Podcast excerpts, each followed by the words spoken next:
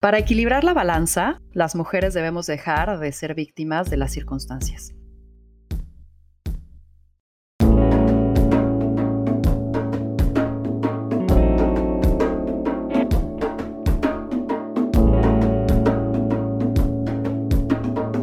Esto es Más cabrona que bonita. Escritora y amiga cercana de los libros, Maribel cree que la información es poder que la independencia financiera es libertad absoluta y que debemos empujarnos para salir constantemente de nuestra zona de confort. Conocí a Maribel y me interesó la intensidad con la que habla, lo articulada de sus ideas, su amor por las palabras y la profundidad de sus conceptos. Mexicana, cervecera, profesionista y con historias que contar en la política, más que un título, el conjunto de experiencias la convierten en un personaje interesante a descifrar. Maribel, bienvenida. Muchas gracias, Ana Victoria. Qué bonitas palabras. Me da muchísimo gusto estar aquí hoy contigo. Y pues bueno, me encanta tenerte aquí y quiero comenzar con una sección que a mí y a los que nos escuchan nos abren los ojos y sobre todo es un rompehielos para conocerte, que es la sección de preguntas rápidas. Así que eh, la idea es lo primero que te venga a la, a la mente de una forma breve y concisa, me la digas. ¿Va? Súper, me encanta. Venga. ¿Anonimato o reconocimiento? Depende para qué. ¿Cómo se relaciona Maribel con el fracaso? Desde el interior. Si pudieras cambiar solo una cosa en el mundo que crees que en el futuro tendrá un mayor impacto, ¿cuál sería? La desigualdad de oportunidades. ¿Cuál es el lado oscuro de Maribel? El enojo que no manifiesto. ¿El mejor consejo que te hayan dado? Sigue adelante. ¿Qué es eso que el mundo extrañaría más si desapareciera? Si desapareciera yo. Eso, que desapareciera, el mundo dejara de tener. La risa. ¿A qué suena el silencio? A paz. Si pudieras vivir una película, ¿cuál sería? Star Wars, sin duda. ¡Qué estrés! Amo sin control. ¿Sueles ir más al pasado o al futuro? Al futuro. ¿Cuál es ese error que volverías a cometer una y otra vez? Enamorarme perdidamente. ¿En qué crees? En Dios, en mis hijos y en la fuerza que tenemos todos dentro de nosotros. ¿Cuál es una frase que te gusta? Son tantas, amo las frases. Eh, ya te voy a decir una de Winston Churchill, que dice que el éxito es ir de fracaso en fracaso sin perder el entusiasmo. ¿Y el pensamiento que más te visita? Las ganas. Uno de los libros que te haya cambiado o más bien impactado en tu forma de pensar. Uy, eh, no que más me haya gustado, sino que más me haya cambiado, que es distinto. Eh, qué buena pregunta. Voy a decir uno que es bastante nuevo, que se llama El triunfo de la estupidez, que es de un autor francés. Eh, que digamos que hizo una, hizo una compilación sobre por qué tomamos malas decisiones. Eh, lo acaban de lanzar eh, Editorial Planeta y me encantó porque me abrió los ojos eh, a muchas cosas y a patrones de por qué tomamos las mismas malas decisiones una y otra vez. Me encanta. ¿Cómo te gustaría ser recordada? Como una mujer alegre, yo creo que, que, que quiso mucho y la quisieron mucho, yo creo que eso sería lo más importante. Buenazo, pues terminamos esta sección. Muy bien, muy buena. y escuché en un podcast que hablaba de Sócrates y cómo deberíamos de cambiar nuestra forma de dialogar, eh, enfocándonos más en escuchar y aprender en vez de a defender y argumentar. Y este espacio siempre ha sido para mí eh, un espacio de aprendizaje personal y quise invitarte porque ese día que estuvimos y coincidimos en un panel, me pareciste una mujer muy inteligente y creo que me puede ayudar mucho tu punto de vista a entender tal vez cosas que pues hoy yo no he descifrado. Así que hoy se trata de escucharte y para eso quiero comenzar por conocerte. Eres una mujer que ha estado en momentos y lugares interesantes y a tu manera has destacado. Somos nuestras decisiones ¿Qué decisión ha representado un antes y un después para ti? Háblame de tal vez algún punto de inflexión importante en tu vida.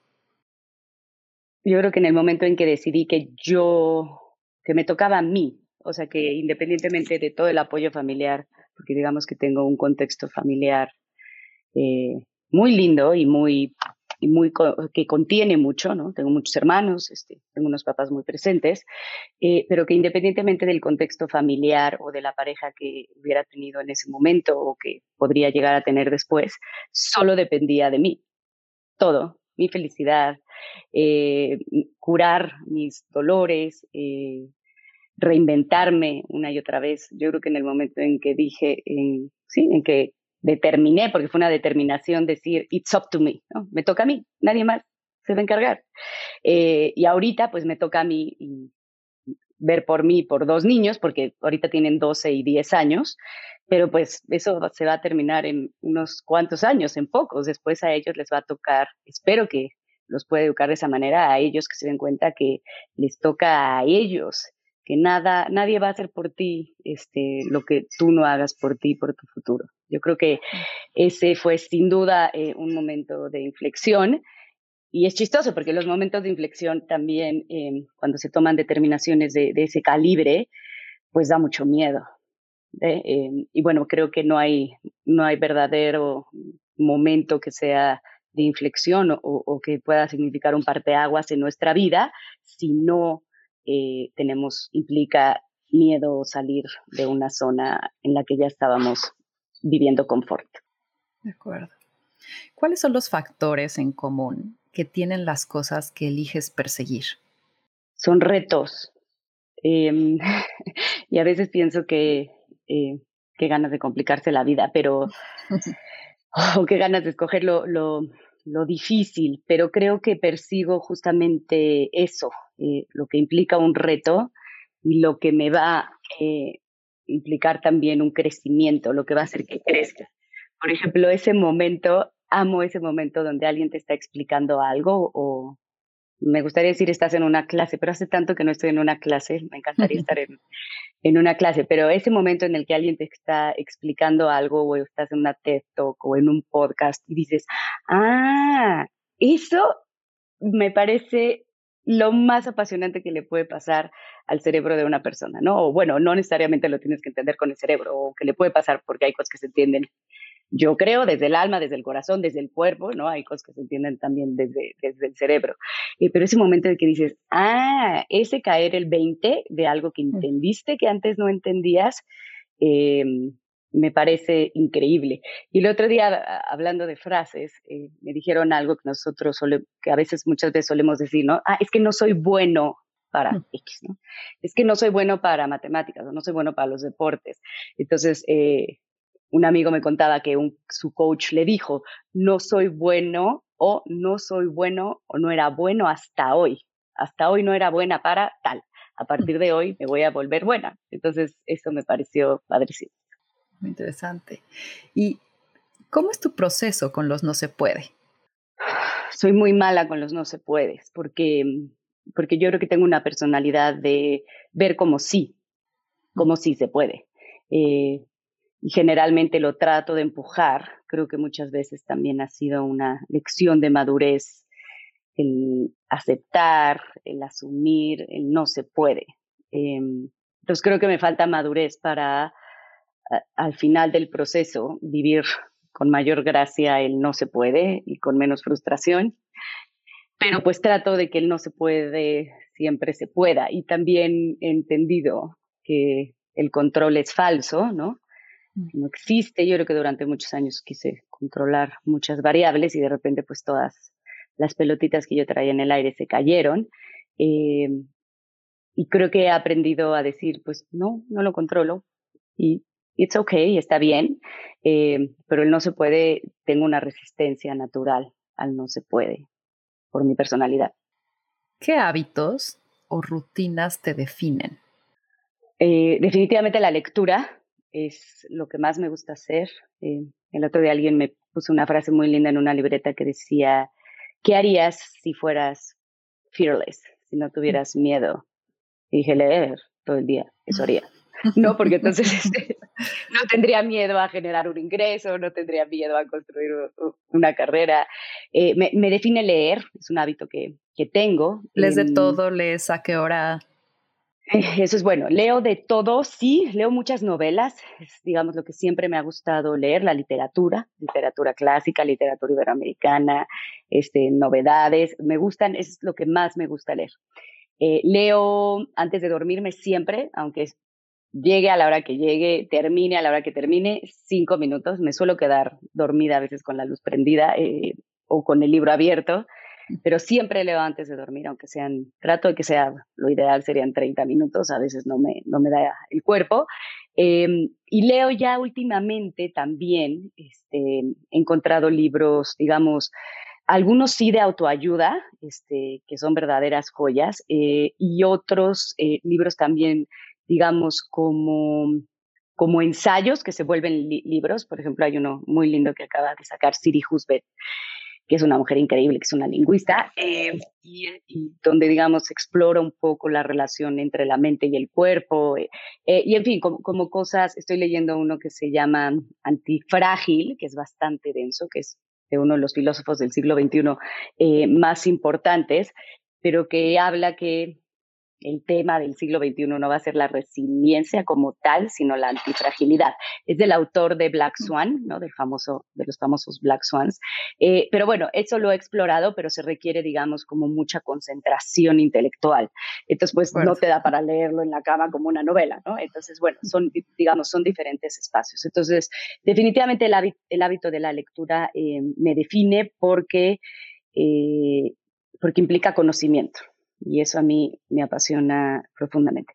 Eh, me define también el hábito de, me gusta mucho hacer ejercicio, amo andar en bicicleta, em, entonces soy como muy, o sea, me levanto y ando en bici generalmente y eso creo que es muy importante, o sea, el, yo estoy mejor, más allá del bien que me hace físicamente y del tema de las calorías y demás, que no me detengo mucho en eso, la verdad, eh, pero eh, digamos, sí es me ayuda mucho a despejar las ideas. El tema de estar, digamos, ahí muy, muy pendiente de cuántas ideas surgen en mi cabeza cuando estoy arriba de la bicicleta, ¿no? O sea, de repente ya sé lo que le tengo que decir a alguien en una conversación complicada. Y o sea, tienes juntas contigo en la bicicleta. Sí, y sin darme cuenta, sin un orden del día, ¿sabes? A veces solamente, pues como, como es clase de spinning o así, pues a veces, o sea, solamente estoy cantando la música porque estoy feliz de haberla cantado. Eh, pero eso me parece, ese es otro hábito que me define, digamos, el movimiento, eh, el estar eh, físicamente. Y otro es, sin duda, el tema de estar en contacto con las personas que quiero todos los días. Y eso, pues, también me define porque me nutre el corazón. Buenazo. Oye, Maribel, hablando sobre el valor y el impacto, eh, el valor puede llegar a ser muy subjetivo, pero lo hemos logrado objetizar cuando llegamos a una empatía de que todos pensamos que algo vale. Me gustaría saber cómo defines tú el valor y cómo mides su impacto. ¿Lo mides en términos de lo que a ti te da valor, lo que a la sociedad le da valor, en términos económicos, en términos de felicidad? Sí, es una, es una pregunta complicada porque puede ser muy tricky, ¿no? O sea, eh, ¿qué es el valor, por ejemplo? Vamos a pensarlo en un producto, ¿no? Em, pensemos en una artesanía, por ejemplo, ¿no? Bueno, el valor de una artesanía es, eh, yo creo que tiene varios valores, ¿no? El primero es eh, el trabajo que alguien le puso en hacerlo, el segundo es el material y el tercero es el costo de venta final. Entonces, ¿qué, ¿a qué valor dónde está el valor de ese, de ese producto o de esa artesanía que, por ejemplo, como ese jarroncito que tengo atrás, los hacen en Michoacán, me fascinan y tienen un valor enorme de trabajo porque están llenos de puntitos blancos, hacen unas vajillas como muy lindas. Entonces, en valor de tiempo, pues es impresionante el tiempo que, que le dedican, de tiempo y tradición, ¿no? Porque la tradición, pues son, imagínate, son son años, son más de un siglo de tradición de estar haciendo lo mismo en un lugar. Eh, y el precio que tiene al final, pues el dinero que pagas, pues nunca va a poder cubrir el valor de esa tradición eh, y de esas manos y de ese tiempo. Em, yo creo que valor tiene aquello, podemos dividirlo en valor individual, ¿no? O sea, ¿qué, qué, qué implica un valor para mi persona y en valor colectivo? Y yo creo que muchas veces como sociedad, eh, pues estamos, ahora sí que volviendo al famosísimo, estamos como estamos, porque no están alineados los valores individuales con los valores comunitarios, con los, o sea, con, el tema de, eh, de la comunidad. Y cuando los valores eh, individuales se transforman en valores comunitarios, pues surgen los grandes movimientos, como ahora el movimiento feminista que estamos viendo, ¿no? Por poner un ejemplo. Pero creo que son eh, eh, los valores los que, los que generan grandes cambios ya sea internamente como personas o como, como sociedad. Entonces, eh, es a partir de esos cambios cómo vas a generar un impacto. Un valor en sí no genera un impacto. El, valor hecho acto o hecho movimiento o hecho determinación o hecho hábito es lo que va a generar una, transformación. Hmm. Me gustó tu respuesta. Voy a estar citando, Maribel, e indagando sobre tu libro. Escribí un libro, El turno es nuestro, y pues surgirá durante la plática, ¿no? Y Ahora quisiera nada más entender, porque ahí mencionas información es poder. En tu vida, ¿cómo, ¿cómo adquieres o qué, qué, estás haciendo para tener esta información y qué dos, tres cosas prácticas aplicas para seguir haciendo ese espacio en tu agenda para aprender y obtener esa información? Sí, la verdad es que es muy chistoso, ¿no? Porque por un lado, el tener tanta información eh, nos ayuda, pero por otro lado, pues ya no sabes ni qué ver o qué escuchar, ¿no? O sea, hay tantos, o sea, literalmente está tan, tan lleno, tenemos tanta información a la mano, pero mira, te voy a, te voy a decir qué, qué, hago, qué hago yo. O sea, la información literalmente es poder, ¿no? Y, te da poder para actuar, para tomar mejores decisiones, para crecer de manera eh, efectiva. Y hay que estar en constante eh, cercana a las fuentes de información, ¿no? Entonces, por ejemplo, en mi teléfono, este, eh, que tengo un iPhone. Eh, tengo, por ejemplo, algunos podcasts que pongo mientras este, me baño. Hay uno del, el Daily, por ejemplo, del New York Times, donde te dice muy rápido, este, bueno, muy rápido, son como 30 minutos, ¿no? Lo que está pasando. Entonces, bueno, pues eso te puede dar una visión global eh, de lo que está pasando en el mundo, ¿no? Lo siguiente, Twitter es un medio informativo muy rápido. Cada vez, antes lo seguía mucho más, porque es, digamos, es muy político. A veces ahora me cansa porque siento que las discusiones son eternas, pero la verdad es que sí te enteras muy rápido de lo, que está pasando. Tengo las activaciones de ciertos medios activadas. Entonces, por ejemplo, cuando pasa algo importante, pues eh, ya sea a nivel internacional, pues me avisa o el New York Times o el Wall Street Journal o el país. Tengo esos, esas notificaciones activadas, entonces me entero. Y de periódicos en México también las tengo, las notificaciones activadas. Entonces, este, Milenio me avisa qué pasa, Reforma me avisa qué pasa, El Universal, en fin, estos periódicos. Entonces, bueno, pues te enteras, ¿no? De, o sea, pues pasó esto, declararon esto, ya se aprobó tal cosa. Entonces, las, las notificaciones son rápidas porque hay unas que, bueno, nada más las dejas pasar y otras, pues te lleva la noticia y ya te enteraste al minuto de lo que está pasando. Entonces, eh, eso es muy rápido. Pero sí hay, tienes que tener, yo, por, por, digamos, porque estoy en temas de asuntos públicos, de empresas o de organizaciones, es parte de mi chamba estar informada. Entonces, eh, tengo que hacer un espacio en mi agenda para ello. Entonces, a lo mejor me bajo la bicicleta y pongo algo, ¿no? Eh, o, antes de entrar a una junta, reviso las secciones de negocio que tengo que revisar. Hay resúmenes muy buenos, por ejemplo, es increíble, pero tengo una vecina que es lo máximo, que no sé en qué trabaja, que todo, el día me está enviando cosas. Este, entonces, bueno, pues leo un poco, ¿no? Las, por ejemplo, es muy bueno leer las portadas, eh, ver las portadas de todos los periódicos. Eso es excelente porque, eh, por un lado, te da, no, bueno, dice cuál es la línea, digamos, que trae por un lado un medio u otro, eh, y por otro lado, pues tienes una visión global de qué, de qué es lo que está pasando. Claro. También en el libro hay un capítulo que se titula Si te dolió, úsalo. ¿Qué te dolió y cómo lo usaste? Eh, la verdad es que es mi capítulo favorito, eh, no porque sea yo este, derrotista, sino porque este capítulo lo construí con una mujer que las voy a poner en contacto porque ella vive en, Nueva York, se llama Leticia Gasca, no sé si la conoces. Ah, la conozco, sí, de, bueno, sí, me imagino. Exacto. Entonces, eh, fue, fue como muy lindo este tema de, de, fracasar conscientemente, ¿no? Porque ella dice que en Silicon Valley tienen esta idea de eh, fracasa rápido, recupérate rápido. Y lo que ella dice es, no, fracasemos conscientemente. Entonces, em, creo que el fracaso o el dolor, eh, tradicionalmente, o, como a mí me enseñaron, o más bien no me enseñaron a vivirlo, era como una experiencia muy solitaria, ¿no? O sea, siempre dicen que, que la derrota, pues es muy sola, ¿no? La derrota se vive siempre en soledad y las victorias, pues se comparten, ¿no? Y, y es mucho más lo que aprendemos cuando perdemos en todos los niveles, a nivel profesional, a nivel personal. Y esas experiencias, el hecho de que no se compartan por tratarse de fracasos o porque nos den vergüenza, o sea, pero, pero vergüenza, no, o sea, pena, no pena como dicen los españoles de qué pena me da dolor, sino literalmente vergüenza de no, no sé cómo compartir esto. Yo creo que la riqueza que hay en esas experiencias es enorme y el hecho de que no la sepamos compartir eh, por querer proteger cierta imagen o por querer eh, ser, digamos, pues lo, pues lo que creemos que somos eh, o, la imagen que vendemos ante los demás, pues no permitimos em, abrir las puertas a la vulnerabilidad que al fin y al cabo nos empodera, ¿no? Es muy, muy, sí es muy paradójico, ¿no? O sea, en el momento en que aceptas tu vulnerabilidad y la abres, eso te da poder, eh, porque pues estás viviendo tu verdad, o sea, la verdad de, las, de tus decisiones, de tu destino, de, de tu realidad, ¿no? Y, y, aceptar eso frente a los demás te libera, y pues liberarte, por supuesto, te, te empodera. Eh, ¿Qué me dolió? Uh, pues muchas cosas.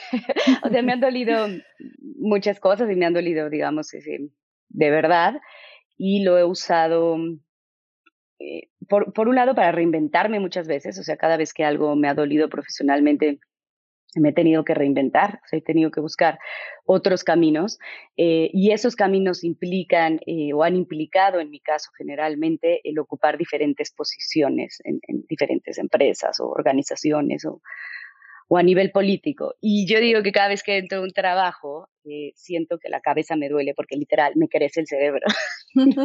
yo les digo, ya, no me digan tantas cosas, porque claro, o sea, cada vez que emprendes algo nuevo o que pones un negocio, ¿no? O que entras a una nueva chamba, literalmente son como los libros. Hoy es día del libro, es un día muy bonito. Em, pero, o sea, se hace como grande tu, tu cerebro. Y eso, eh, en ese sentido, es padrísimo, porque el cerebro es un músculo y no podemos eh, olvidarnos eh, de eso. Entonces, bueno, creo que lo que me ha dolido a nivel profesional me ha, me ha ayudado a reinventarme.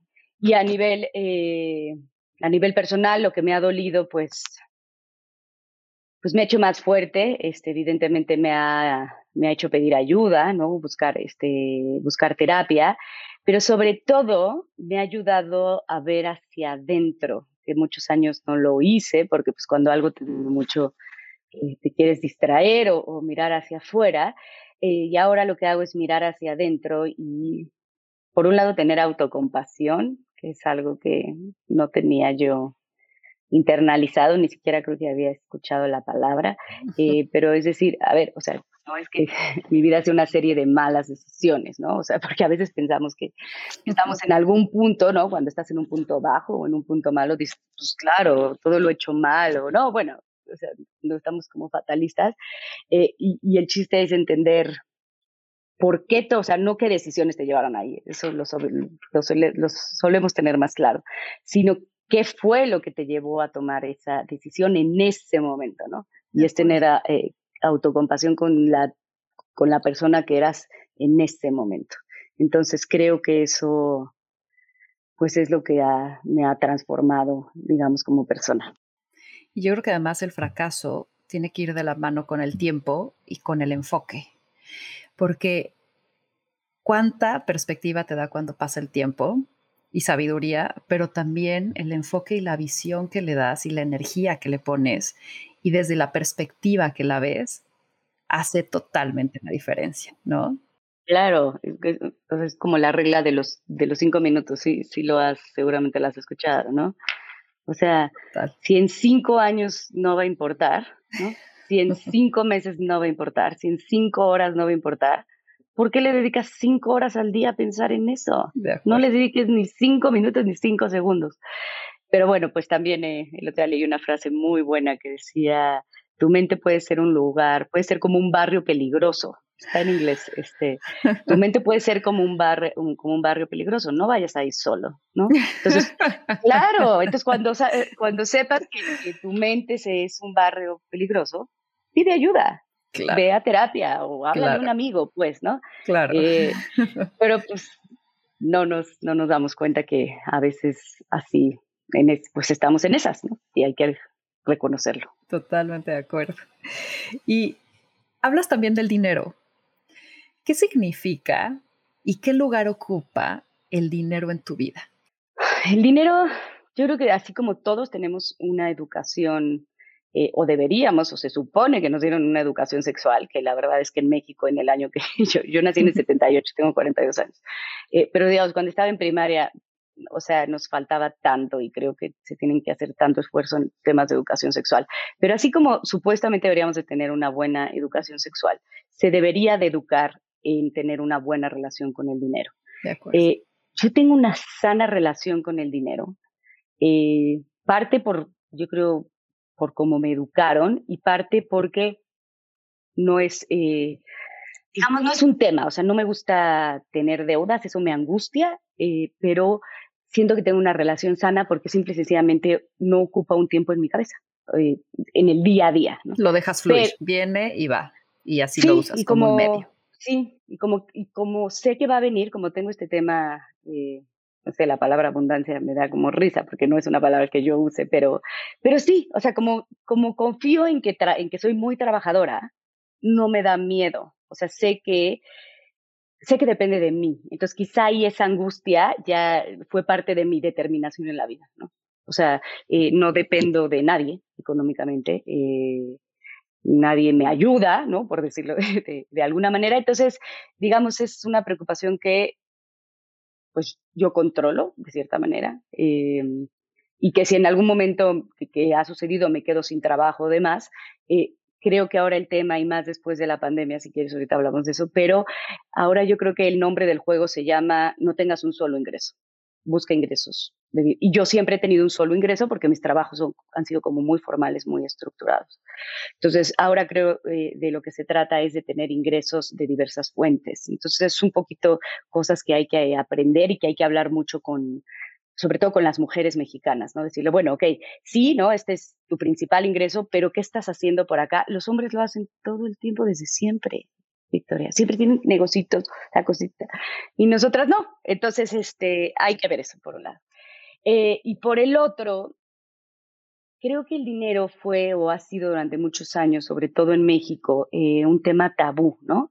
Ay, no se pregunta cuánto ganas, ay, es de mal gusto cuánto cuestas, ¿no? Y yo a veces me veo diciéndole a mis hijos, no se pregunta eso. ok, sí, ¿no? Hay agentes que no, porque pues es un tema como de, pues, de cordialidad y de hay gente con la que no habla ciertos temas, como no les vas a decir que te duele el estómago, no sé, es un poquito lo mismo, pero por otro lado, sí tenemos que quitarle peso al tabú de hablar del dinero en, en el seno de las familias, ¿no? O sea, decir, a ver, o sea, esta casa tiene ingresos para esto y nos alcanza por esto y se hacen estos sacrificios eh, o, eh, bueno, pues o vamos a tomar la decisión de que mamá o papá eh, trabajen los dos o trabajen medio tiempo, ¿no? Tengo amigas que eh, eh, sus, sus, esposos han dejado de trabajar y ellas son, digamos, las que llevan el principal sustento, como que creo que ya se han abierto en ese sentido las posibilidades de llevar ingreso a las casas eh, de, manera, de manera distinta. Entonces, em, pero el que tenga una buena relación con el dinero no significa que tenga una educación financiera sólida, no la tengo. Eh, y eso que tengo, tengo una carrera profesional, este, siempre he estado eh, en temas que tienen que ver, eh, digamos, en empresas, pues que, que tienen una évita y que tienen ganancias, ¿no? Em, y por eso el libro tiene esta parte de, hable, se llama Money, Money, Money, ¿no? De hablemos de dinero no nos enseñan a hacer un presupuesto, no, nos enseñan a cómo pagar impuestos, eh, no, no, nos enseñan a invertir, por ejemplo, ¿no? Eh, ¿Por qué es importante el ahorro? ¿Cuál es la diferencia? Eh, a cómo cobrar también, ¿no? Cuando eres independiente. A cómo cobrar. Y en el libro viene una parte padrísima de justo eso, ¿no? De ponle valor a tu trabajo. me imagino que, no sé, las por ejemplo, mucho lo que tú haces, que, que no son productos tangibles como tal. A veces la gente cree que, ay, ¿puedo platicar contigo? Pues sí, pero platicar conmigo cuesta, porque ¿qué crees? No, no solo vas a platicar conmigo porque yo te voy a contar lo que se me ocurrió hoy en la mañana, vas a platicar de mis 20 años de experiencia, ¿no? O sea, como tengo otra amiga que dice, oye, con la información que yo te doy, tú tomas decisiones financieras de comprar o vender acciones y eso va a hacer que te vuelvas más o menos rico. Pues, ¿qué crees? Vale, sí. Claro, ¿no? Y, y, esa parte de, y además lo que no tiene, a lo que no le ponemos un poco lo que sea del valor, me encanta. Lo que no tiene un costo, no le damos valor.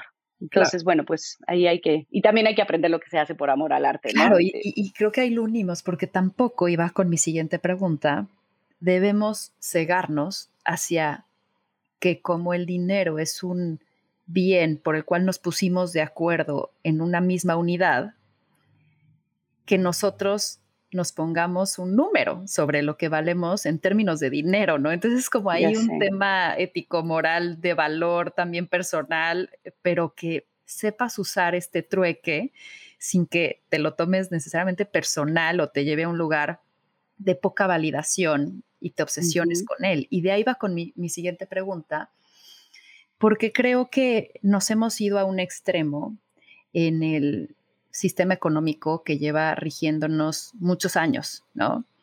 Y que es el capitalismo. Y justo quisiera saber tu punto de vista sobre los errores o mejoras que de pronto ves en este capitalismo, ¿no? O sea, y pueden ser, te digo, de valores o de, pues, no sé, faltas de, de, de diversidad o de inclusión en él? O también cómo visualizas o diseñarías a grandes rasgos un sistema económico que crees que pudiera generar valor más allá de solo el económico. Bueno, yo creo que tendría que ser un sistema que pusiera en primer lugar eh, al planeta en el que vivimos, ¿no? Ayer fue el día de la Día Mundial de la Tierra, este fue esta esta cumbre tan importante que convocó el presidente de Estados Unidos, eh, Joe, Biden. Y bueno, creo que debería de ser un sistema económico que empezara por ahí, ¿no? Este, la verdad es que es escandaloso lo que está pasando. y creo que la pandemia nos ayudó también a, a evidenciar mucho eh, este tema pero sí, sí vería que, y es posible, ¿no? Es, es posible tener crecimiento económico, es posible generar empleos, es posible eh, cerrar la brecha de desigualdad, eh, eh, es posible tener un mundo más inclusivo y más equitativo que al mismo tiempo tenga mayor respeto al medio ambiente. Pero como todo, pues tiene que ver con un tema de educación.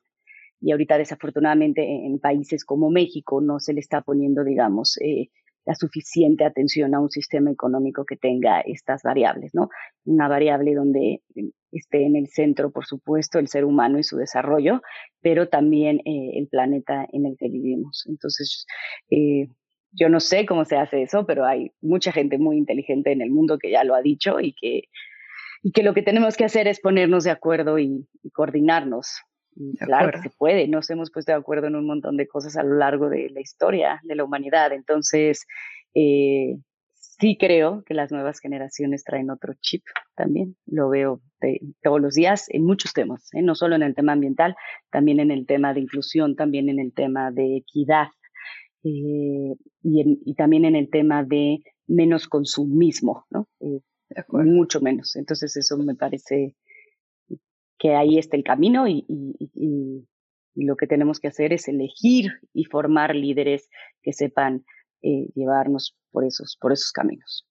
Y hablabas también de qué le vendría bien al mundo, ¿no? Y qué lo cambiaría y decías acceso a, mismas oportunidades. Y yo creo que también este sistema lo que se está cegando es en una distribución correcta, ¿no? Eh, creo que merma de comida en Estados Unidos, más o menos, dámela por buena, el 30% en los restaurantes se queda eh, como merma, ¿no? Y lo tienen que tirar por estos protocolos, ¿no? De salubridad o lo que sea. Es un porcentaje que podría alimentar África. Entonces es como, no es que no haya recursos, es que están mal distribuidos, ¿no? Entonces es como, en vez de un tema justo de, no más de consumismo, sino de posesión, ¿no? Y de acumulación y de que entonces hay un 1% de millonarios, pero son muy millonarios, ¿no? Y hay una pobreza que con solo dar un porcentaje de su riqueza podría desaparecer. Y es esa falta de distribución equitativa, ¿no? Definitivamente. O sea, eh, yo creo que la gran falla del capitalismo es esa. O sea, es la enorme brecha que, ha generado en oportunidades, como, lo mencioné al inicio, y que eso se traduce, por supuesto, en, en bienestar, ¿no? Los, los 30 goals que, estableció, eh, los 17 goals, perdón, que estableció Naciones Unidas para el 2030, ¿no? Que implica cero hambre, eh, salud para todos, em, digamos, todos los objetivos de desarrollo sustentables, los ODS de, de Naciones Unidas, bueno, pues tienen, eh, digamos, el objetivo para 2030 de tener un mundo que sea así, más equitativo, este, más incluyente, menos contaminado, más justo. Pero yo creo que eh, una de las batallas que nos toca a nosotras eh, librar por los temas que hemos eh, decidido librar tiene que ver con la inclusión de las, de las mujeres en todos los aspectos de, de la vida, ¿no? Entonces, a mí es un tema que, que me encanta y que creo que en México es más necesario que nunca y sí hace una diferencia. Total, y ahorita llegaremos también a ese tema. Eh, pero el otro día leía, y, viene relacionado, algo sobre Marx, que decía, solo a través de una actividad productiva es que los humanos se darán cuenta de su potencial. Y por el otro lado, Aristóteles decía, solo a través del ocio es que los hombres pueden liberarse. Entonces, trabajo versus ocio. Y, hablas de esto, ¿no? Cambios generacionales y evolución. O sea, eso es el pasado, ahorita estamos viendo algo distinto y la historia va a cambiar. Pero tú a, través de que hoy en día crees que se detona una mayor creatividad, por ejemplo, a través del trabajo, a través del ocio, ¿dónde es donde tú te, la balanza se, se, se equilibra o se desbalancea más? Sí. A ver, yo creo que es, me parece súper interesante esto que dices, porque además me encanta, me apasiona este, el pensamiento, digamos, eh, filosófico y cómo se ha construido, ¿no? Hay gente que dice que el trabajo es un trabajo y nada más, ¿no? El tema es que a mí eh, el trabajo me ha definido en la vida, los trabajos que he tenido, eh, lo mucho que me gusta trabajar, este, me ha definido. Entonces, cuando pierdes un trabajo o un proyecto no te sale bien, ¿no? Como que la gente te dice, es que solo es un trabajo. Pues sí, solo es un trabajo, pero ¿qué crees? O sea, es, parte de 12 horas o 14 horas al día de mi vida. Entonces, no es solo un trabajo, es parte de lo que yo soy. Creo que, las, creo que esto está cambiando o, o debe de cambiar, ¿no? Pero yo creo que, y lo digo en el libro, el valor del trabajo o lo que implica trabajar no puede sustituirse. Me explico. Eh, y, quiero elaborar un poquito. O sea, nada sustituye al trabajo. No importa qué tan talentoso seas, no importa cuántos contactos tengas, la suerte que tengas, si tuviste eh, la herencia, nada sustituye al trabajo, ¿no? Es como esa gente que quiere nada más eh, ser exitosa y que le vaya bien y de repente, ¡pum! ¿Hay qué crees, no? Pues como los de Uber que se no, pues los de Uber sabes cuánto tuvieron que trabajar. Todo, o sea, no, uno no llega a ser, digamos, exitoso o a tener eh, una solidez eh, en temas de patrimonio nada más porque le fue bien. No, pues es trabajo y trabajo y trabajo y yo soy una persona muy trabajadora y yo creo en el trabajo. Entonces, y además eso sí viene de mi casa, o sea, eso sí me lo enseñó. Mi papá es de Monterrey, ¿no? Eh, y eso es como muy así, ¿no? Mi papá decía esto de, en esta casa o se trabaja o se estudia. Entonces, pero bueno, también siempre hubo este, momentos para el ocio. El tema de la creatividad, y hablo también en el libro en algún momento, por ejemplo, yo dije, como que yo siempre pensé, literal, yo, yo no era una persona creativa, ¿no? Y decía, no, lo mío son los libros, pero ya escritos, este, lo mío es la gestión, ¿no? o sea, la, muchas cosas, pero no la creatividad, porque yo sentía que, bueno, que solamente alguien de marketing o un pintor o podía ser creativo, cuando la realidad es que todos somos creativos. El, tema es que no sabemos cómo desarrollar este, en ese sentido nuestro potencial de creatividad. Eh, y en el libro este, justo hablo de eso, de eh, cómo vamos a chispas, creo, que le querían, sí, sí, sí, porque cuando lo escribimos, el libro, lo, lo, muy bonito del libro también es que está editado, diseñado, todo por mujeres. sea, no solo la portada, todo lo hicimos mujeres, todo. Eh, y entonces le querían poner chispas de creatividad. Y les dije, a ver, ¿cuándo me han oído a mí decir la palabra chispas? ¿No? O sea, les dije, no hay manera, nada que ver este, conmigo. Eh, y entonces les dije, no, chispas no, y pusimos un tema de la, la creatividad está en todos lados. Entonces, de repente puedes, eh, y Ana Mariola Buenaga, quien con, quien también tuve la oportunidad enorme de platicar en el libro, que es esta, digamos, increíble eh, mercado, inteligentísima publicista, ¿no? Este, tiene este tema de decir es que puedes ir en la calle y estar haciendo cualquier cosa y de repente se te ocurre una idea porque viste a alguien, ¿no? Y, eso o algo que te llevó a decir, ya sé cómo voy a resolver eso. Entonces, no te podría decir, y como te dije en la mañana, ¿no? O sea, en la mañana hace rato, eh, el tema de que en la bicicleta se me ocurren cosas, pues claro, la bicicleta es socio, ¿no? Claro, pero se me ocurren muchas cosas. por también trabajo exactamente, previo, ¿no? Exactamente, exactamente. Entonces, eh, yo creo que debe, en mi caso, seguramente en el caso de, de personas de otra manera, es, es distinto pero yo creo que en mi caso sí es un invito entre trabajo y hago una lluvia de ideas o de repente estoy en la, no sé, digamos, en la bicicleta y se me ocurren cosas. ¿Cómo, cómo es para ti? Yo creo que también es una combinación, o sea, porque es, es yo creo que el camino como del cerebro, ¿no? Que cuando tú lo estás estimulando, estás adquiriendo conocimiento, pero después tienes que dejar que esté también absorbiéndolo y asimilándolo y aplicándolo. Entonces yo creo que hay un momento en donde trabajo, trabajo, trabajo llega a un punto máximo y en donde tienes que ahora liberarlo, ¿no? Y empezar a, a través tal vez de ocio, a que todo ese conocimiento, yo creo que es el mismo ejercicio que tú acabas de mencionar en la bici, ¿no? Acabe de acomodarse y empiece también a tener como, como un, un, objetivo. Entonces yo creo que uno va de la mano y creo que es este balance, este encuentro entre ambos, en donde pues uno descomprensa al otro y, al, y viceversa, ¿me explicó? Siento. Perfecto, y estoy totalmente de acuerdo. Y por ejemplo, cada quien tiene instrumentos diferentes para generar esta creatividad. Por ejemplo, en uno de mis hijos es muy claro que son, le gusta mucho dibujar. De repente saca cada cosa que yo, ¿no? Eh, y para el otro definitivamente no tiene que ver eh, con dibujar, tiene que ver con otras cosas. Entonces, encontrar ese instrumento, ¿no? A mí siempre me ha gustado mucho escribir. Ahí es donde yo encontraba, ¿no? Ahí, ahí, ahí. Estás ahí que, fu, ¿no? Exactamente. No sé si vieron esta película de, de bueno, es ahorita está en Disney Plus, creo que es de Pixar, que se llama Soul, que está como... hermosa.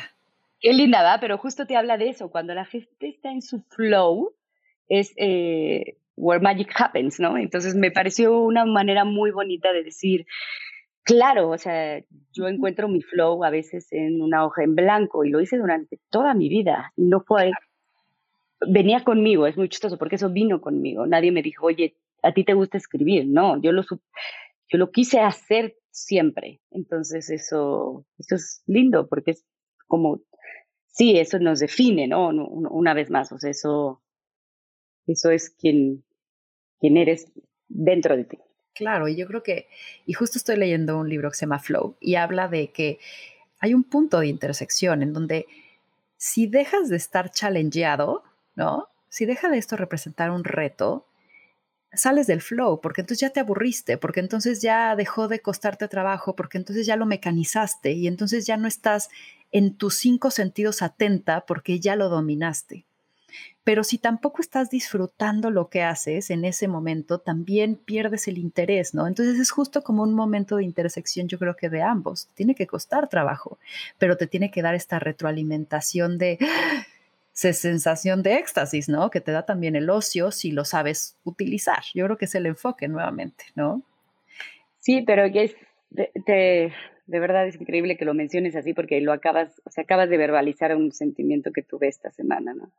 Eh, o sea, el decir un reto como muy grande, pero que me cuesta mucho trabajo y que me, que me me da miedo porque me hace insegura, porque no, no le entiendo a muchas cosas, ¿no? Entonces, como que mi gran cuestionamiento era, I mean, really, o sea, como de verdad tengo que estar haciendo esto ahorita, a mis 42 años, después, después de, ¿no? O sea, de lo que me ha tocado, de lo que he hecho, o sea, tengo que estar haciendo esto ahorita, voy a aprender todo esto. Entonces fue un tema entre decir, al final mi conclusión fue, vale la pena si te gusta. O sea, lo que tengo que resolver es si me gusta o no me gusta, no el hecho de si vale la pena o no el esfuerzo, porque siempre vale la pena el esfuerzo. Claro. Pero lo, dijiste increíble, ¿eh? Lo dijiste, de verdad. Que, te lo juro que justo fue lo que me pasó esta semana, de verdad. no, hay, no hay coincidencias, ya viste. No hay. Oye, Maribel, mencionas, no sé si escuché o leí una entrevista que te hicieron y, me gustó lo que mencionas sobre sororidad. Eh, y te voy a citar. La sororidad es el apoyo, coexistencia y solidaridad de las mujeres con las que enfrentamos los desafíos impuestos por la sociedad contemporánea. Y quiero preguntarte, ¿cómo ejerces tú la sororidad? Qué, bonita pregunta, sí. Em, como que es una palabra que yo, la verdad, aprendí como hace poco, como que no estaba tan de moda eh, y que no la había entendido, o sea, no la, no la conocía, era, para mí era como solidaridad. Oye, y, y que no está en el diccionario, eso también lo leía y que no está, que la Real Academia de... ya, lo este, acaban de incluir. Ah, lo acaban de poner. Ok, ok, ok. Porque lo leí también y dije, ah, mira, me llamó la atención el dato. Sí, y es, o sea, literalmente viene como de hermandad, ¿no? O sea, es como hermandad entre un grupo eh, de mujeres. En el libro digo que la, sororidad la, la vivo a través de estas redes de apoyo, ¿no? O sea, como que cuando entendí el concepto dije, claro, pues yo llevo viviendo sororidad toda mi vida. A través, tengo tres hermanas mujeres, este, tengo una mamá eh, eh, increíble, la abuela de mis hijos, la tía de mis hijos, son mujeres también que entre que nos apoyamos. Eh, mis amigas, ¿no? O sea, el tema, así es como yo vivo la sororidad, digamos, eh, la sororidad que es fácil, ¿no? Pues porque viene de tu corazón, ¿no? o sea, viene de tu corazón y, tiene que ver con tus redes de apoyo, ¿no? Pero hay otro tipo de sororidad que es la que tiene que ver con ayudarle a las mujeres que vienen eh, después, no vais a ir atrás, porque no vienen atrás, vienen después que nosotros en términos de tiempo generacionales y es a través de mentorías, es a través de, mentorías. Ahorita soy, este, soy mentora de, de dos chavos y de tres chavas. Este, y bueno, pues eh, evidentemente, ahora, sí que tú lo sabes mejor que yo, eso es puro amor al arte, ¿no? Y es decirle, a ver, no, esto no, esto tal, esto tal. Y, pero pues yo también tengo dos mentores increíbles, una mujer y otro hombre, que, que realmente me dedican tiempo por amor al arte. Entonces, lo, lo mínimo que puedo hacer es, eh, es es eh, tratar de, de, yo ayudar a, a, estas personas. Entonces creo que, que vivo mucho la sororidad, más allá de mis amores y de mis afectos, eh, a través de eso, un poco de, mentoría. Eh, también el libro, este, creo que ha sido un gran vínculo para llegar a muchísimas mujeres que de otra manera no lo hubiera podido hacer. Eh, me invitan, por ejemplo, ahorita a universidades y así a través de Zoom a que les platique del libro, entonces, este, eso a las chavas les ayuda mucho, me han invitado a empresas a platicar, también estuve eh, con algunos abogados y luego digo, bueno, también hay que hablar con los hombres, ¿no? Y enseñarles este feminismo 1.0, este empatía 1.0. Eh, se ríen cuando les digo, pero se, ríen porque saben, yo, digo que solo nos da risa lo que es verdad. Eh, y en fin, o sea, este, como talleres para vivir, digamos, este, lenguajes o acciones o políticas mucho más inclusivas al interior de los despachos en México o de, o de diferentes eh, empresas. Y algo que, ¿no? que puede parecer muy básico, pero o sea, creo que la solidaridad también viene de este tema de, o sea, comparte lo que tú has aprendido, ¿no? Un poquito lo que, o sea, la, la, la premisa de, de, mi libro es, o sea, ahórrate años de lucha, ¿no? El otro día me decía una abogada increíble de, de, Abogadas MX, que seguro las conoces, em, que había un, CEO de una empresa que le decía, es que me cuesta mucho trabajo darle retroalimentación a una de mis directoras porque se pone a llorar, eh, y entonces me siento muy incómodo. Bueno, pues, ¿por qué no? Entonces, ¿por qué son tan emocionales? Esta cosa tan típica, ¿no? yo le, le, dije, bueno, primero que nada, las emociones y, y, lo emocional no tiene género, ¿no? Punto número uno. Y punto número dos, pues creo que debemos de dejar de vernos como un tema de él es hombre y yo mujer, entonces yo puedo llorar y él no, sino decir, eh, ¿por qué no mejor hablamos de empatía? ¿no? Soy empática con esto que te está doliendo y, yo ver cómo te lo estoy diciendo, ¿no? Entonces, eh, mucha transparencia. Ana Victoria, yo creo que nos falta mucha transparencia en las relaciones entre mujeres a nivel profesional, porque nos educaron en México, en lo particular, nos educaron a todas tienen que ser tus amigas, ¿no? No, prefiero que me respetes a que seas mi amiga, ¿no? Este, Y cuando digo amiga, le estoy haciendo así con mis dedos. eh, prefiero que respetes mi trabajo, mi tiempo, mi espacio, ¿no? Eh, a que finja ser, pues no, no, no, no te puedes ser amigo de todo el mundo. Entonces, es algo que viene mucho en el libro también, que, se llama, es un subtítulo que se llama Conflicto en Venus, ¿no? Y que cuando lo entiendes, digo de manera antropológica, a los hombres les enseñaron a competir, desde siempre, desde los deportes, desde cazaban, entonces competían.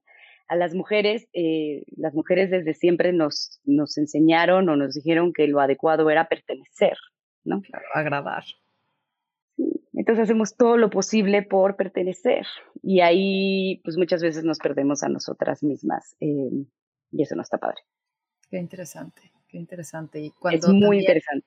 Esto de la empatía a mí me hace tanto sentido. Estoy, yo pruebo muchas cosas, ¿no? Para conocerme y una de ellas estoy ahorita tomando un coaching, pero con una chava bien loca y me hizo un ejercicio bien padre, ¿no? Que era todo lo que te molestaba, escribe tres cosas que te molestan de quién y di así, me caga que, y voy a poner un ejemplo, ¿no? Me caga que Chuchito sea tan falso porque no sé qué, la, la, la, ¿verdad? Y dile qué le aconsejarías. No, pues yo le aconsejo que, ahora sí, ponlo en primera persona. Y entonces dices, ah, caray, y entonces dístelo a ti.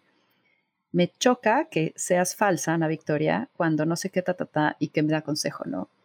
Y lo que dice es, es que todos somos espejos y si algo te molesta, te suena, te incomoda de una reacción de alguien es porque tú tal vez lo, también lo estás haciendo o tú lo estás proyectando, ¿no? Entonces, empezar a ver el mundo con otra perspectiva y otra lupa te vuelve más empático porque entonces dices, claro, ¿y dónde conectamos en tal vez ese punto de encuentro que nos hace hoy tal vez este, rayos este, y nos da toques, pero podríamos voltearlo cuando entendemos que ambos estamos sufriendo de lo mismo, ¿no? Entonces es interesante eso de la empatía. Sí, lo, o sea, como dicen, lo, lo, que te choca, te checa. Pero yo como que, quizá porque me traumaría, o sea, está muy bien lo, que estás haciendo, pero digo, no, eso no me Tú Estás obvio equivocado. pero sí, lo, lo, o sea, tienes eh, toda la razón. Pero, por ejemplo, algo que, volviendo al tema del dolor, el dolor nos vuelve muy empáticos, muy empáticos, ¿no? Eh, porque cuando ya has vivido una situación similar a la que alguien está viviendo y cuando conoces el dolor, ¿no? Digo, todos conocemos el dolor, pero nos hace muy empáticos. Eh, y creo que eso, o sea, si aceptamos el dolor y realmente aprendemos a vivir los duelos y, a transformarnos a partir de, ahí, entonces, bueno, pues vamos a poder vivir en un lugar mucho más eh, empático y eso, está padre. Y está padre tu nueva coach. sí, está loquísima. Oye, Maribel, leí que le debes un gran cambio de ti al feminismo. Y ya para ir cerrando, pues no me puedo ir sin hablar de esto. ¿Cómo fue tu primer encuentro con lo que entendiste como feminismo y, cómo fue este gran cambio en ti? Sí, yo, creo que el tema del, feminismo lo empecé a entender eh, a partir de que empecé a, escribir e, este libro, ¿no? O sea, siempre, como que siempre ocupé eh, espacios, digamos, en organizaciones como muy características de hombres, ¿no? Y entonces me decían, bueno, ¿y qué se siente ser mujer? ¿Y, te ha ayudado? Pues como que, como que en mi trayectoria era, pues la verdad es que me ha ido bien, ¿no? Este, porque he trabajado mucho, pero también porque eh, han sido muy respetuosos conmigo y he tenido muy buenas oportunidades y siempre me ha ido muy bien trabajando con mujeres. Me encanta trabajar para mujeres, con mujeres que me reporten a mí. Me funciona muy bien porque soy muy organizada y soy muy estructurada y las mujeres este, naturalmente tenemos, eh, por un lado, intuición eh, y por otro lado tenemos este tema como de ser muy organizadas y, y eso me encanta a mí. Eh, pero por otro lado, me di cuenta, y te voy a poner un ejemplo que es increíble, me di cuenta de la necesidad del feminismo cuando yo a todos los trabajos a los que he llegado, eh, bueno, pues en los últimos por lo menos 12 años he sido mamá y mamá de niños chiquitos y, se llevan muy poquito mis hijos. Y trabajo al que llegaba, trabajo al que me decían, ¿y quién cuida a tus hijos mientras estás trabajando? Y yo decía, bueno, pues me organizo y me ayuda, ¿no? Tengo una red de apoyo y tengo ayuda eh, en casa y mi mamá, y, pero me parecía natural que me lo preguntaran. Y el otro día, eh, bueno, no el otro día, hace un tiempo ya, le pregunté al papá de mis hijos, que no es mi pareja, es el papá de mis hijos, pero em, lo quiero mucho y nos llevamos muy bien y nos respetamos mucho. A él nunca le han hecho esa pregunta. Sí. Entonces, o sea, imagínate, tú ya la culpa en las mujeres también es antropológico, ¿no? Yo creo que podríamos hacer un podcast solo de la culpa. Tengo mucho que decir, este, pero, o sea, tú ya, ya tienes culpa, ¿no? Porque pues, tenemos culpa por, porque crees que vas a dejar a tus hijos, ¿no? Y luego llegas a una nueva organización y lo primero que te dicen es echarte en cara, porque es lo que están haciendo con esa pregunta, claro. es echarte en cara, tú mala mamá vienes aquí a trabajar por ambiciosa, ¿no? Este, o también es por el control de decir, ¿y quién va a atender los problemas? Porque los hijos los ven como unos problemas, ¿no? Entonces, quiero sentir control de que lo tienes contemplado, ¿no? Tú responsable de ellos, no el papá, tú, ¿no? Sí, claro, porque así es, ¿no? Y entonces eh, fue a través también, bueno, fue primero eso, como que dije, ¿por qué nos lo siguen preguntando? O sea, y, y amigas que tienen ahorita entrevistas de trabajo de, oye, ¿tienes hijos chiquitos? ¿Quién los va a cuidar? O sea, sí les dije, ya no dejen que les hagan esas preguntas. O sea, no, ya no lo podemos permitir y los hombres tienen que entender que tienen que dejar de hacer esas preguntas e incluso las mujeres, ¿no? Porque hay todo un tema de sesgos de género y seguramente tú conoces mejor que yo, pero eh, que es padrísimo haces esos, estos cuestionarios de Harvard y te das cuenta que todos tenemos sesgos de género, ¿no? Y yo por ahí empiezo, ¿no? O sea, decir, tenemos que educar a nuestros hijos de otra manera. Entonces, bueno, eso fue una parte y la otra fue eh, una frase que, que, le escuché a, Patricia Mercado, este, actual senadora, la primera candidata a la presidencia de, este país, mujer, que dijo que en México eh, realmente no se iba a lograr equidad eh, de género ni salarial hasta que el cuidado de los grupos vulnerables no estuviera solo a cargo, hubiera políticas públicas para que el cuidado de los grupos más vulnerables no estuviera solo a cargo de las mujeres. Y por grupos eh, vulnerables, entiéndase, niños, ancianos y enfermos, ¿no? Eh, se enferma un niño y quien se hace responsable, la mamá. Se enferma eh, un anciano y quien se hace responsable, la hija. Eh, entonces, eh, un enfermo, ¿quién se hace responsable? Pues la señora, por decirlo, la señora de la casa o la mujer que esté ahí. Entonces, yo creo que si no sabemos equilibrar eso, no lo vamos a entender. Y la pandemia, Ana Victoria, creo que ha sido o sea, nos puso así, como dicen mis hijos, in your face. nos puso eh, en, la, pues sí, en la cara que no hemos sabido o no hemos querido como sociedad darle un valor económico, antes que hablas de los valores, darle un valor eh, económico al trabajo doméstico y de crianza. Y es una cosa tremenda que tenemos que resolver en México y en el mundo. Eso sí es a nivel mundial. De acuerdo. Hay un libro que se llama ¿Quién le hizo la cena a Adam Smith? y que ah, habla justo de la mujer invisible, que este güey, ¿no? Padre del capitalismo, este sistema económico, se le olvidó en su ecuación entender que para que él pudiera salir a ser productivo, todas las noches llegaba y quien le hacía de cenar era su mamá. Pero justo fue esa parte de la ecuación que se le olvidó. Y es algo que no le dan valor, no le dan un espacio y sienten que tiene que darse ¿no? Pero no entienden el valor económico que también genera y requiere, ¿no?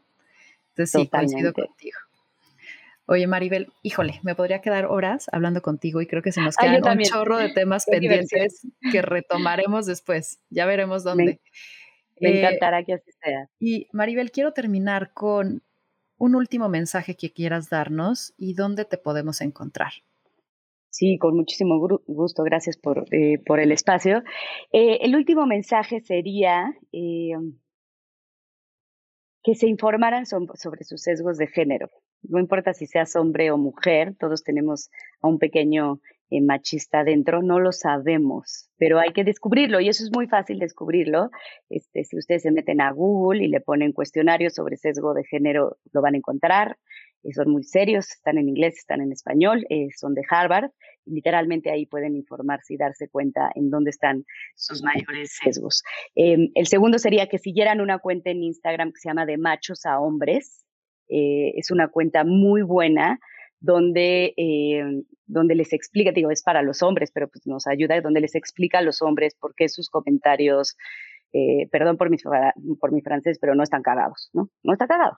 Entonces, bueno, vamos a entender por qué, no es que nos ofendamos por todo, no, no nos ofendemos por todo. Lo que pasa es que tu comentario tiene un trasfondo de superioridad de género que ni siquiera tú puedes entender. Entonces, eso sería el, segundo consejo. Y el tercero es que lean eh, un libro muy lindo que viene de una TED, Talk eh, de Jimani Nochi, seguramente la conocen, que se llama ¿Por qué todos debemos ser feministas? Es así chiquitito, chiquitito, lo pueden pedir en Amazon, les cuesta menos de, de, 100 pesos y ella explica por qué todos eh, debemos de ser feministas y por qué no es un tema que está de moda o porque no es un falso dilema, o sea, porque sí realmente implica diferencias de oportunidades y de desarrollo y de nivel de vida para literalmente la mitad de la población de este planeta. Entonces, eh, esa sería mi tercera recomendación. Me encuentran eh, en Instagram como Maribel Quiroga, en eh, Twitter como Maribel Quiroga F, este, en Facebook también estoy como como Maribel Quiroga. Mi libro, que se llama El turno es nuestro, que edita Editorial Planeta, eh, lo pueden comprar en cualquier librería eh, o lo pueden pedir ya sea en físico o en electrónico también por Amazon México. Entonces, bueno, pues ahí estoy. Buenísimo, Maribel. Disfruté muchísimo esta hora contigo. Muchas gracias por compartirte, eh, por abrirte. y pues cierro diciendo una frase que leí que me gustó, que dice, ahora que no tenía nada que perder, ella era libre. Y esto fue más cabrona que bonita.